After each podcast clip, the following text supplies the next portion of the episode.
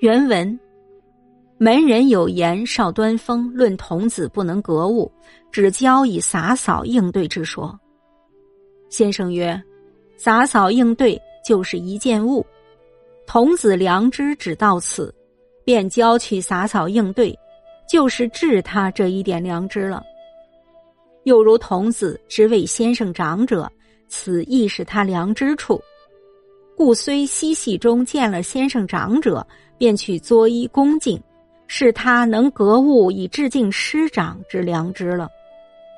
童子自有童子的格物致知。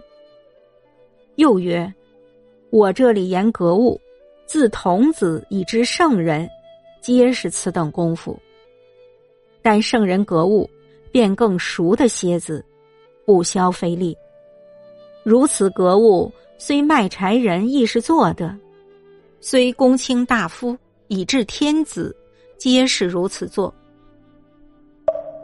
译文：弟子中有人说，邵端峰主张小孩子不能格物，只能教导他们洒扫应对。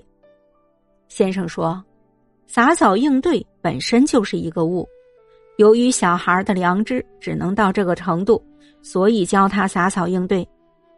也就是治他的这一点良知了。